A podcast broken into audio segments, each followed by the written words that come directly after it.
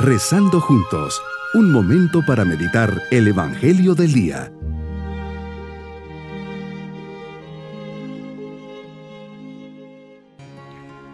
Comenzamos este día primero de junio bajo la intercesión de San Justino Mártir. San Justino, filósofo y mártir, es el más importante entre los padres apologistas del siglo II. Nació en torno al año 100, fundó una escuela en Roma donde gratuitamente iniciaba a los alumnos en la nueva religión. Denunciado por este motivo, fue decapitado bajo el reinado de Marco Aurelio. La palabra apologista designa a los antiguos escritores cristianos que se proponían defender el cristianismo naciente de las graves acusaciones de los paganos y de los judíos y difundir la doctrina cristiana exponiendo los contenidos de la fe en un lenguaje comprensible. En las obras que conservamos de San Justino, las dos apologías y el diálogo con Trifón ilustra ante todo el proyecto divino de la creación y de la salvación que se cumple en Jesucristo, en Logos, el Verbo de Dios, del que participa todo hombre como criatura racional. Meditemos en el Evangelio de San Marcos capítulo 12 versículos 13 al 17. Señor, los sumos sacerdotes, los escribas y los ancianos envían unos fariseos para cuestionarte. Maestro, sabemos que eres sincero y que no te importa lo que diga la gente, porque no tratas de adular a los hombres, sino que enseñas con toda verdad el camino de Dios. Estos hombres comprenden y te reconocen cuatro cosas, que eres sincero, no te importa lo que la gente diga, no tratas de adular a los hombres y enseñas con toda verdad el camino de Dios. Cuatro verdades que van tomadas de la mano. Esto nos deja ver la integridad de persona que reconocían en ti. ¿Qué lección para nosotros y reflexión podemos sacar?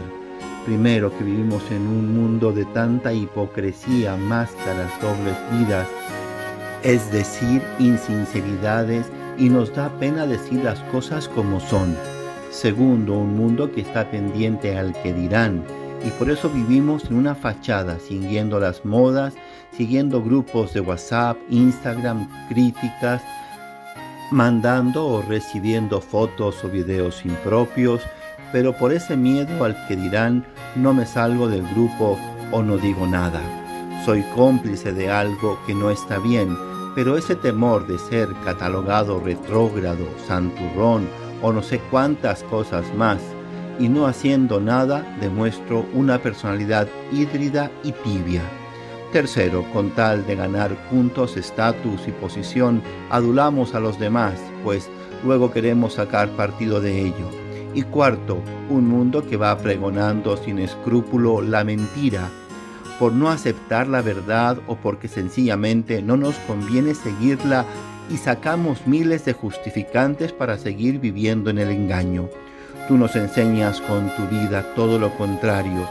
Dame la luz y fortaleza para romper con ese camino que lleva el mundo y que me arrastra sin poner resistencia. Después de que te doran la píldora viene la pregunta capciosa. ¿Está permitido no pagarle el tributo al César? ¿Se lo damos o no se lo damos? Jesús nota su hipocresía y les dice, ¿por qué me ponen una trampa? Tráiganme una moneda para que yo la vea.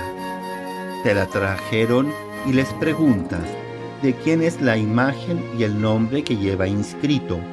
Te contestan, del César. Entonces les respondes, den al César lo que es del César y a Dios lo que es de Dios.